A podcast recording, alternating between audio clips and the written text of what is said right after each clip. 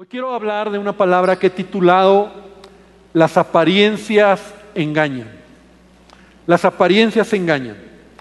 Y no es lo mismo, hoy, voy a hablar de un juego de palabras, que solo es un juego de palabras, pero quiero que con ello tú puedas pensar y sobre eso va el tema que hoy voy a compartir. No es lo mismo un doctor cristiano que un cristiano que tiene una profesión como doctor. No es lo mismo un ama de casa cristiana que una cristiana que sirve en la casa como ama de casa. No es lo mismo.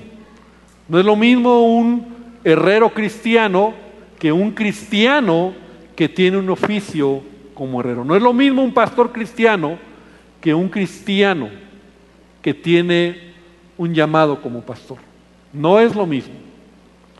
No es lo mismo que a veces nosotros decimos, ¿verdad? Ah, es un artista cristiano. No, no es lo mismo un artista cristiano que un cristiano que puede servir con dones artísticos o dones que tiene. No es lo mismo un político cristiano, ¿verdad? Un presidente cristiano que un cristiano que tiene el privilegio de dirigir una nación. Cuando tú entiendes la identidad que, tienes por lo que eres, de esa manera tú te vas a comportar. Y hoy quiero hablarte de eso. Señor, quiero pedirte que tú hables a cada corazón. Padre, que entendamos la identidad que tenemos como hijos tuyos, que Padre podamos realmente ponerte nuestra vida en primer lugar y que entendamos, Señor, que podemos nosotros a veces pensar que lo que hacemos, incluso lo que somos, o lo que hemos desarrollado en la vida es lo que nos define. Pero Padre, no es así. Lo que nos define es que somos tus hijos.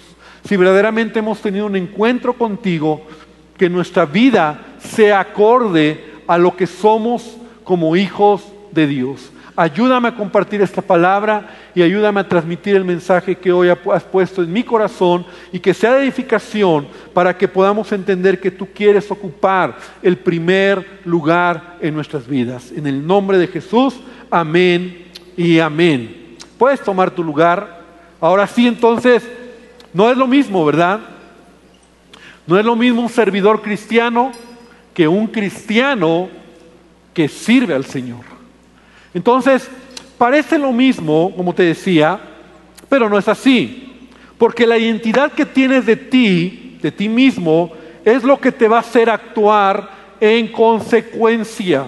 Es lo que te va a hacer vivir como hijo de Dios. Si tú eres realmente tienes una identidad correcta como hijo de Dios, tu identidad está en Cristo.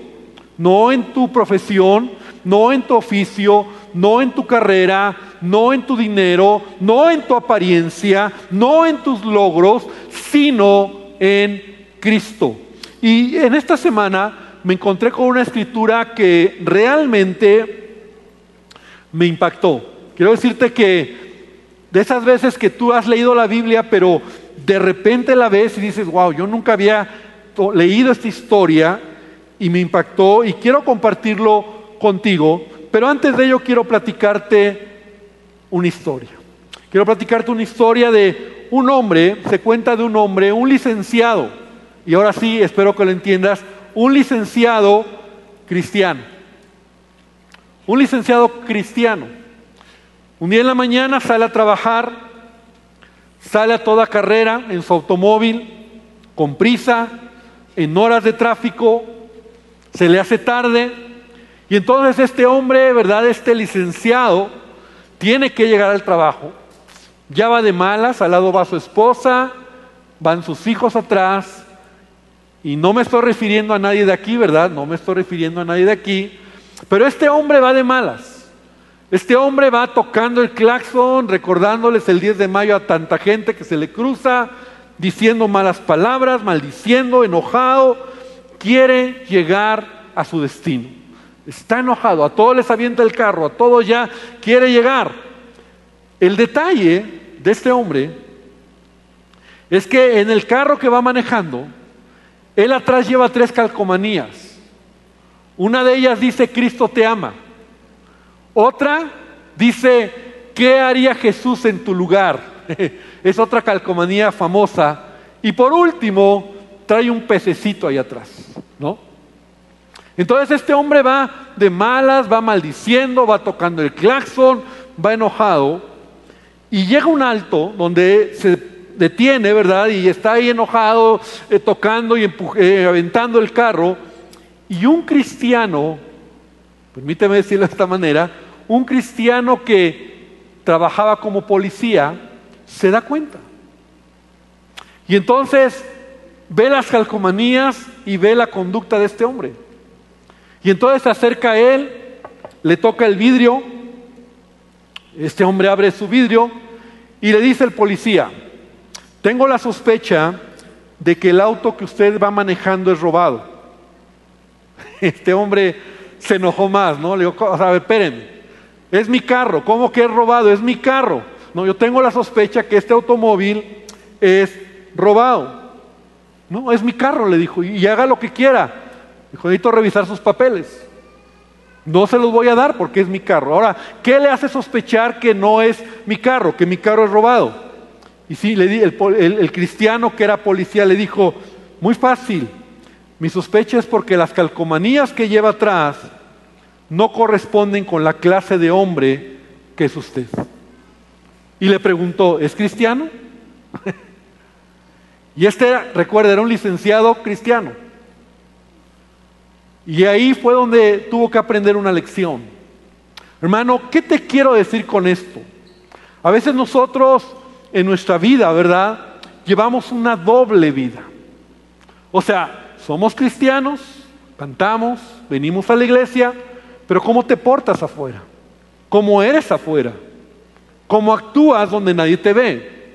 Y quiero que vengas conmigo una historia rápidamente muy interesante. No voy a terminar hoy, pero quiero pues introducir lo que quiero compartirte en el segundo libro de Reyes, en el capítulo número 17. Segundo de Reyes, capítulo 17, a partir del versículo número 24. Ahora, esta historia es muy interesante, tengo que irme un poquito para atrás y voy a ser rápido para no aburrirte, en darte el contexto de lo que vamos a leer. Tú sabes que David desde el rey David, me voy a ir desde David, eh, él fue el que estableció el reino de Israel de manera gloriosa. Dice la palabra que él estableció a Israel sobre todos sus enemigos. Y cuando él muere, su hijo Salomón, ¿verdad? Todavía dio un mayor eh, renombre a Israel, establece el templo, eh, la gloria de Israel era extraordinaria. Dios estaba con ellos, Salomón fue uno de los reyes como no ha existido ninguno, pero cuando muere Salomón, dos de sus hijos de Salomón se pelean por tomar el reino, Roboam y Jeroboam. Son dos hijos de Salomón que pelean por tomar el reino y entonces en ese momento toda la nación de Israel, dividida en doce tribus, o, bueno, que eran doce tribus, se divide el reino. Dos se van con un rey y diez tribus se van con otro hijo de Salomón. Y a partir de ese momento la historia del pueblo de Israel se divide. Dos tribus y diez tribus. Algunos, le, bueno, le, le llaman Judá, el reino de Judá, el reino de Israel, el reino del norte, el reino del sur. Y entonces cuando tú vas leyendo la Biblia, si no entiendes esto, de repente te confundes, porque de repente eh, se habla Judá o se habla Israel y tú dices, bueno, ¿qué no es lo mismo? No, a partir de ese momento hay una separación, hay un rey para dos tribus, hay un rey para diez tribus, hay un rey para Judá, hay un rey para Israel. Y así la historia va caminando. De hecho, hay profetas que Dios levanta para Judá, hay profetas que Dios levanta para la nación de Israel. Pero Dios ha profetizado que las diez tribus de Israel, por su pecado, por su maldad, porque todos los reyes que se levantan después de, los hijos de Salomón, de uno de ellos, son reyes idólatras, son reyes que no buscan a Dios, son reyes que llevan a Israel a, a buscar o adorar ídolos. Entonces Dios usa una nación que son los asirios. Los asirios, una nación muy poderosa. Esta nación, y no lo había dicho en las reuniones anteriores, la capital de Asiria es Nínive. Por ahí está Jonás entre toda la historia, ¿no? ¿Te acuerdas cuando Jonás es enviado a Nínive? Por eso Jonás no quiere ir a Nínive, porque Jonás sabe que es una nación idólatra, una nación que como Dios va a perdonar. Pero los asirios son una nación sanguinaria, son una nación que se está empoderando, una nación muy idólatra y está colocada en la región de lo que ahora es Irak, Irán. Es una nación como te decía, sanguinaria, desde de donde vienen estos pueblos árabes, incluso hoy en día, ¿verdad? ISIS y todos estos pueblos que son sanguinarios, se está levantando y Dios usa Siria para destruir, para dispersar a las diez tribus de Israel. Ahí es donde históricamente en el año 720 más o menos antes de Cristo, los asirios, Dios usa esta nación para, para que todas las diez tribus totalmente queden dispersadas. Matan a todos los israelitas, toman el territorio y nunca más, esto es interesante, nunca más se vuelven a reintegrar las diez tribus. Se pierden las genealogías, se pierde todo. Vamos a ver por qué. Y entonces es en ese contexto, por toda esta historia, ¿verdad? Es porque tenemos que llegar a esta escritura que te quiero hablar, que está en Segundo de Reyes 17, 24, donde habla del rey de Asiria. Una vez que él entra a las diez tribus, ahora, ah, perdón que me tengo que detener un poquito, años después, los asirios son dominados por los babilonios. Los babilonios son los que finalmente entran a Jerusalén, Judá, las dos tribus, Judá y Benjamín, y son cuando destruyen el templo, derriban todo, después de los babilonios vienen los persas, después de los persas vienen los griegos y después de los griegos vienen los romanos, ¿verdad? Esto es historia. Pero las diez tribus particularmente jamás vuelven a ser lo que fueron. Jamás.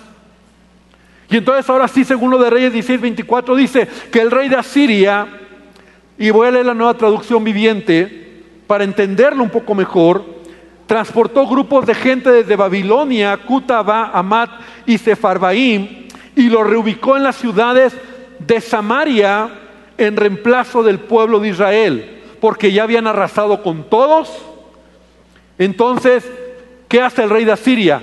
va a conquistar ese terreno, ese territorio, y entonces hace como una oferta, ¿verdad? Quien quiera ir a vivir ahí, quien quiera llegar a, lo que era Samaria, donde vivían los judíos, los israelitas, pueden ir a vivir ahí. Es un lugar espacioso, es un lugar extraordinario, y entonces llegan, digamos, gentiles, asirios, idólatras, a vivir en esa región. Pero ya que estos colonos extranjeros no adoraban al Señor cuando recién llegaron, el Señor envió leones que mataron a algunos de ellos.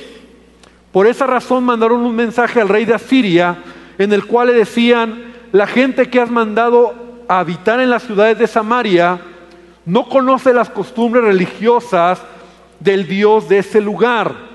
Él ha enviado leones a destruirlos porque no lo adoraron como se debe.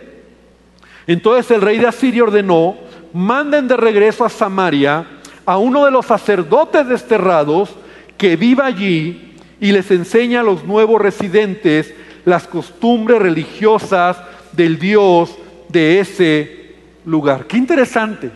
Cuando yo leía, dije, ¿qué tiene que ver aquí con los leones? ¿No? O sea, leones matando a la gente que vivía. Ahora, esto es algo que Dios está permitiendo. Ahora, esto no es raro. Yo recuerdo cuando estuvimos en África hace algunos años atrás, estuvimos en una región donde estaba, donde era eh, la selva, ¿no? Prácticamente la selva.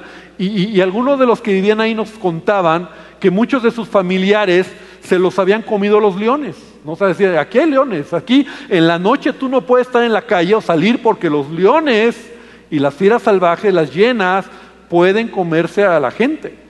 Ahora, estoy hablándote de África, un lugar totalmente muy difícil como ellos viven, pero ¿qué sucedió? En ese tiempo, tanta sangre, tantos muertos, porque los asirios arrasaron con todo, entonces los leones llegaban, comían los, cadáveres, comían los muertos, la sangre, y también de paso se estaban comiendo a los que vivían ahí. Ahora, los que viven ahí, acuérdate que no son israelitas ya, son gentiles. Pero entonces ellos dicen, la razón por la cual los leones están comiendo es porque nosotros no estamos adorando al Dios de esta tierra, al Dios de Israel. Entonces, manden un sacerdote que nos enseñe las costumbres de adoración de los israelitas para que adoremos a su Dios. Y de esa manera, tal vez los leones ya no nos maten. Fíjate cómo está la historia de interesante. Por cuando yo la empecé a leer, no, no, no me he caído en esta historia tan interesante. Entonces dice que el rey de Asiria mandó un sacerdote, o sea, un sacerdote, para que les enseñaran de manera externa, ¿no? De cómo era la adoración al Dios de Israel. Pero ve lo que sigue, porque todavía no termina esta historia. Entonces, Versículo 28, mandó a un sacerdote que hacía esto, les enseñó cómo adorar al Señor. Sin embargo, di conmigo, sin embargo, los diversos grupos de extranjeros a la vez siguieron rindiendo culto a sus propios dioses. En todas las ciudades donde habitaban, colocaron sus ídolos en los santuarios paganos que la gente de Samaria había construido. Espérame, ¿cómo? O sea, los mismos judíos, los mismos israelitas, habían levantado santuarios para adorar a ídolos. Y eso déjalo ahí pendiente, porque eso es muy grave. Y esa es la razón por la cual Dios trajo un juicio sobre estas diez tribus. Sigue diciendo, versículo 30. Bueno, nos menciona todos los ídolos que tenían, ¿no? porque eran idólatras. Versículo número 32. Los nuevos residentes adoraban al Señor, pero también elegían de entre ellos a cualquiera y lo nombraban sacerdote para que ofreciera sacrificios en los lugares de culto. Y donde yo me paré donde yo me, me los cabellos fue el versículo 33 aunque adoraban al Señor, seguían tras sus propios dioses según las costumbres religiosas de las naciones de donde provenían. Se empezó a crear en este lugar una cultura, una mezcla en donde la gente adoraba a Dios, pero también adoraba a sus ídolos. La gente sabía cómo adorar a Dios, pero también tenían a sus ídolos, a quienes ellos adoraban. Ahora, la pregunta es, ¿se puede hacer eso? ¿Es correcto? O sea, la respuesta es claro que no, pero sí se puede vivir de esa manera. ¿A qué me estoy refiriendo? Amada iglesia, me estoy refiriendo a gente o a personas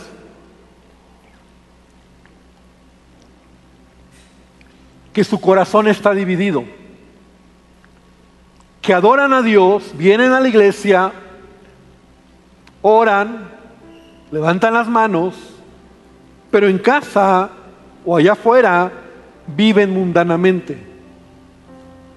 O sea, Adoras a Dios aquí, pero afuera eres un mal hablado.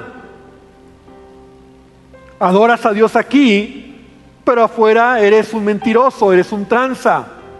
Vives como el mundo vive. Adoras a Dios de forma externamente, pero solo de lejitos. Bueno, yo no me comprometo tanto porque, pues no, no es para tanto. No voy a ser tan fanático, dices.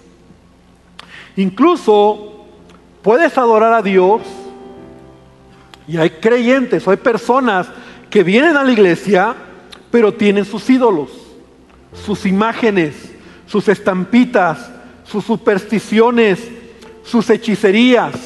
O sea, adoras a Dios, pero todavía las costumbres de tu vida pasada o, te llevan a hacer cosas que a Dios no le agradan.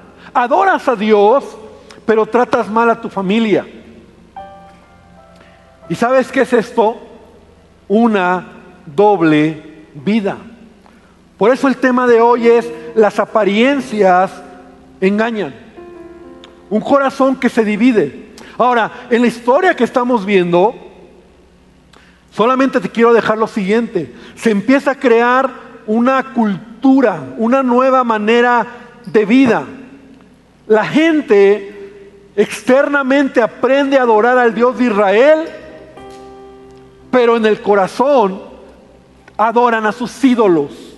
De hecho, de esta mezcla de gentiles y los pocos israelitas que se quedaron ahí, nació una nación o un pueblo que se llamaban en los tiempos de Jesús los samaritanos.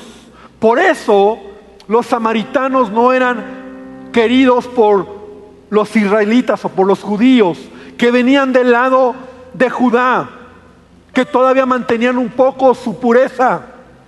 Porque estos, oh, los, samaritanos, ahora, ¿qué es lo primero que la mujer samaritana, cuando te acuerdas la historia, Jesús se encuentra con, con Jesucristo? ¿De qué le habla? ¿Dónde se debe adorar a Dios? Porque ellos se habían aprendido solamente una manera exterior, solamente de forma pero no habían rendido su vida verdaderamente a Dios. ¿Qué te quiero decir con esto, hermano? Tú sabes que para nosotros como creyentes, idolatría es todo aquello que ocupe primer lugar antes que Dios. Eso para Dios es idolatría. Cuando yo digo, ah, yo sé, pero yo hago lo que quiero. Entonces yo vivo una vida doble, yo vivo una vida eh, dual, yo tengo un corazón dividido, adoro a Dios, busco a Dios, pero también hago lo que quiero. Y créeme que eso es lo peor que puede pasar a una persona. Eso es lo que Dios más aborrece. Esa es la razón fundamental. Cuando tú lees el libro de Oseas, porque a veces nosotros no leemos los profetas menores porque decimos, no le entiendo, o sea, no le entiendo a quién le habla, quiénes son. Bueno, Oseas, Joel, Amós, son profetas que hablan a estas diez tribus antes de que llegaran los asirios. Y el pecado de, de Israel porque es Israel, las diez tribus, es ustedes me adoran solo de forma, pero tienen sus ídolos. Sus ídolos pesan más. Solamente lo hacen de manera externa. Y el rey de Asiria cree, ¿verdad? En la historia que leímos, que mandando un sacerdote y enseñándoles a adorar de manera externa, van a ser librados de los leones. Porque otra manera religiosa que denota cuando yo realmente no tengo un corazón comprometido para el Señor es cuando yo le busco solo cuando hay problemas. Si yo le busco, si yo canto, si yo vengo, si yo ofrendo, si yo diezmo, a lo mejor entonces Dios me va a ayudar. Pero esta tarde yo lo que te quiero decir, hermano, es la vida cristiana tiene que ver con una relación personal con Jesús, con que Jesús sea lo primero en tu vida, lo más importante en tu corazón y que Él sea el que gobierne tu vida. Tu identidad está en Jesucristo. Por eso yo no soy un pastor cristiano o no debería de ser un pastor cristiano, sino soy un cristiano que sirve al Señor. Y de la misma manera tú, Un cristiano que trabaja en una empresa. Un cristiano que se relaciona en la escuela, pero tú eres un cristiano porque tu identidad está en tu comunión, en tu relación y en tu amor a Jesús.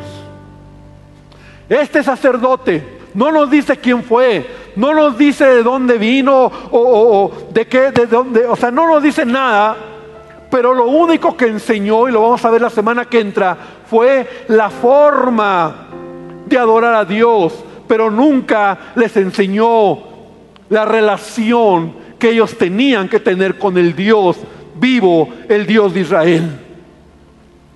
Y el riesgo en todo lugar, en toda eh, iglesia, en todo, eh, cuando hablamos de Dios, es que solo nuestra relación con Dios sea, solo adoro a Dios, pero no quito mis ídolos. ¿Cuáles son mis ídolos?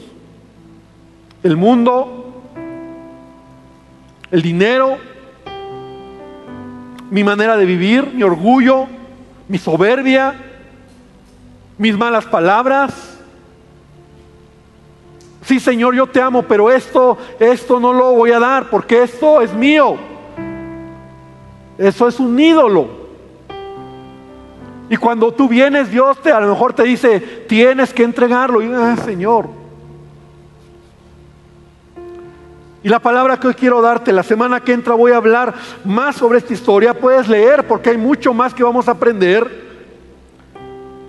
Porque vamos a ver cómo dejar esa vida. A lo mejor al principio solo fue un juego de palabras y realmente lo es, un juego de palabras lo que te estoy diciendo.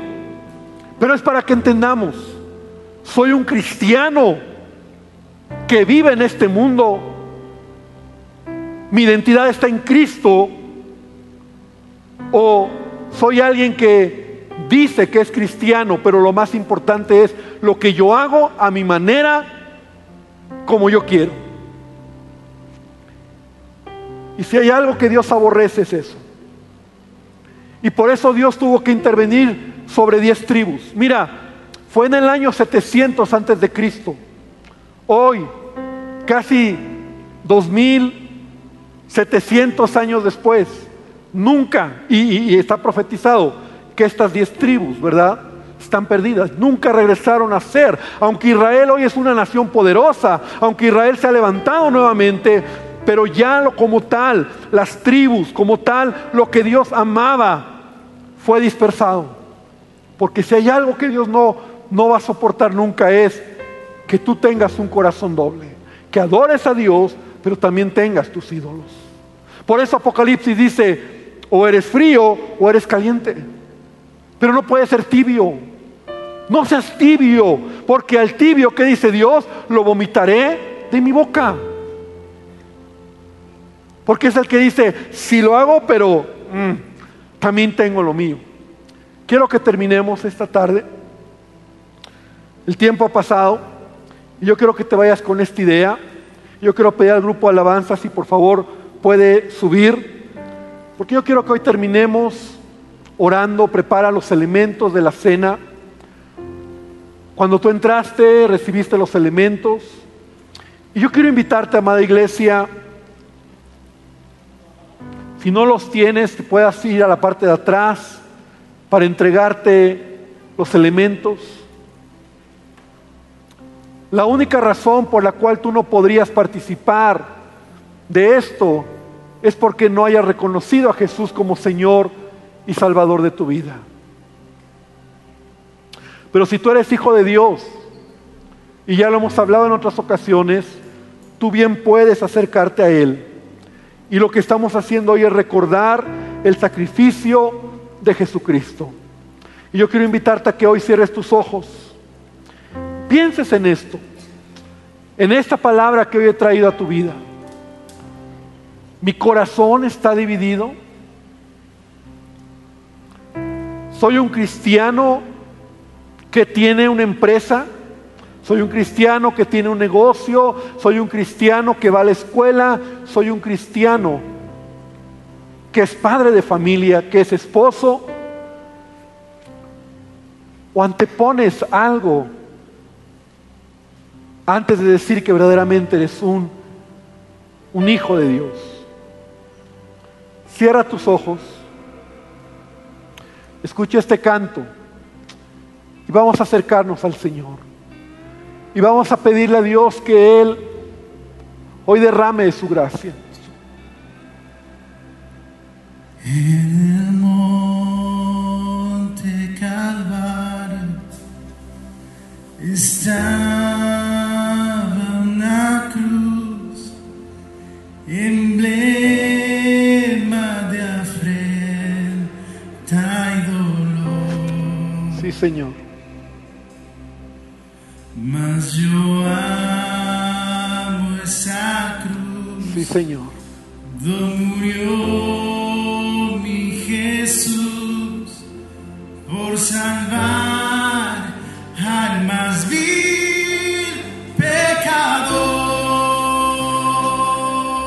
Acércate al Señor esta tarde. Hoy yo siempre amaré esa cruz.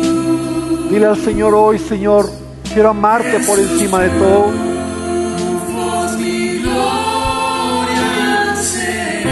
Por encima de todo, Dios, quiero que tú seas lo primero en mi vida.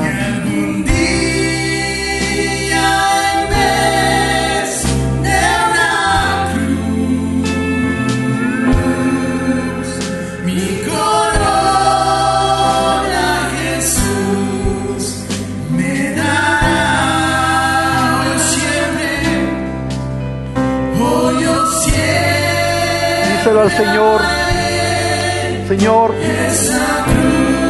que tú seas lo más importante en mi vida, lo primero en mi vida.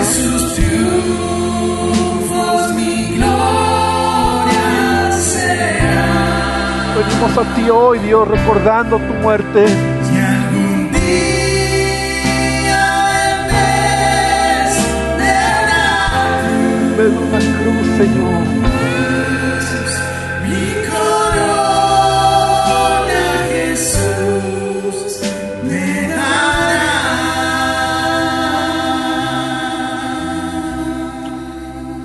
Señor, esta tarde venimos delante de ti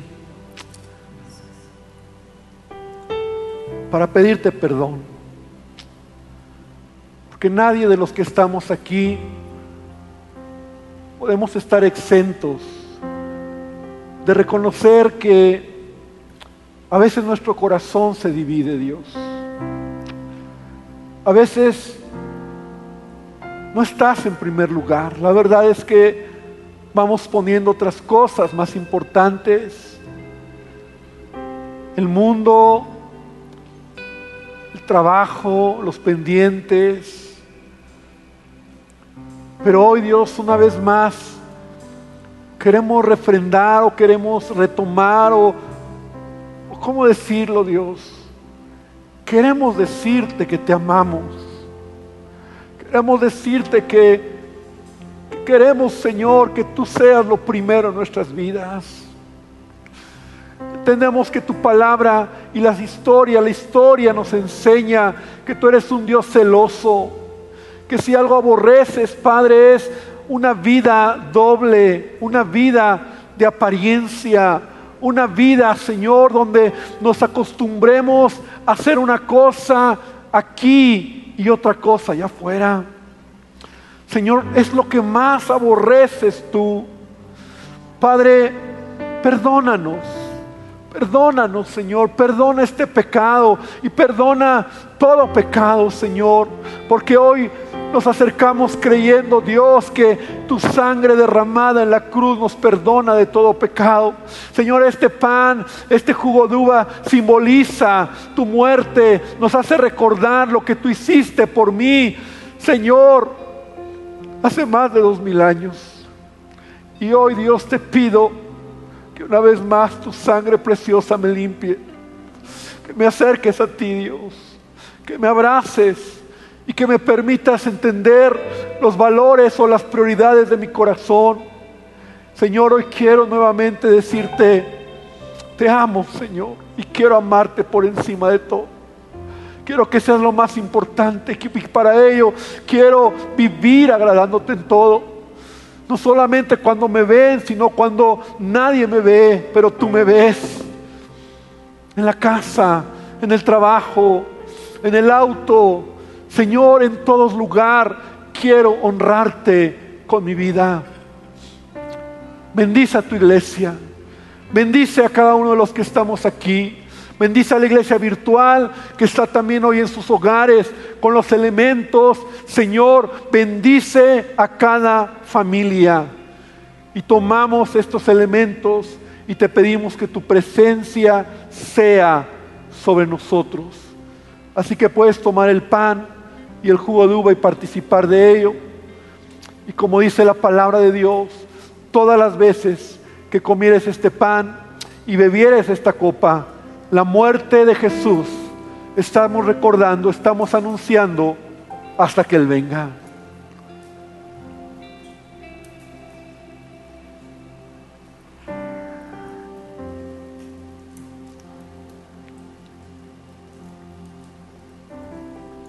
Dale gracias al Señor. Dale gracias a Dios.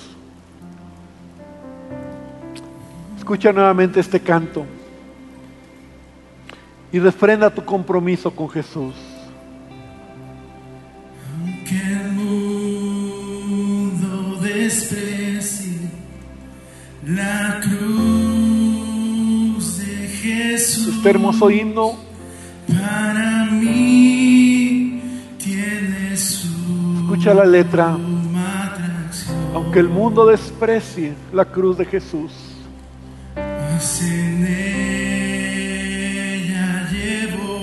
Señor, el Cordero de Dios, mi pecado y mi condenación.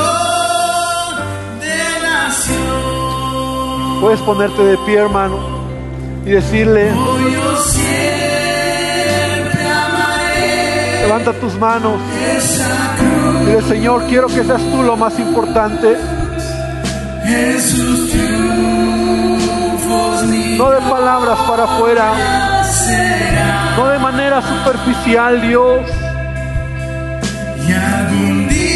no como algo aprendido, sino como algo que es tan profundo en mí, Dios, que me quema por estar cerca de ti, por amor a ti.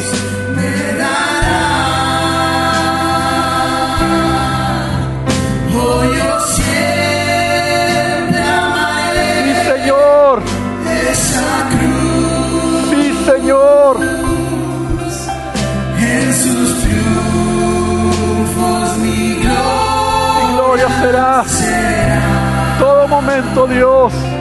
Díselo a Dios. Y algún día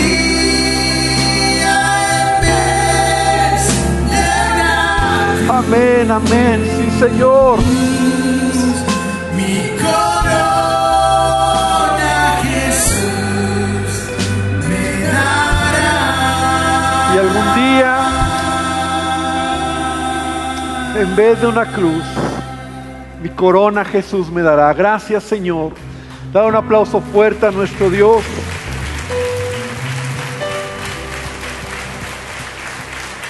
Gracias, Padre.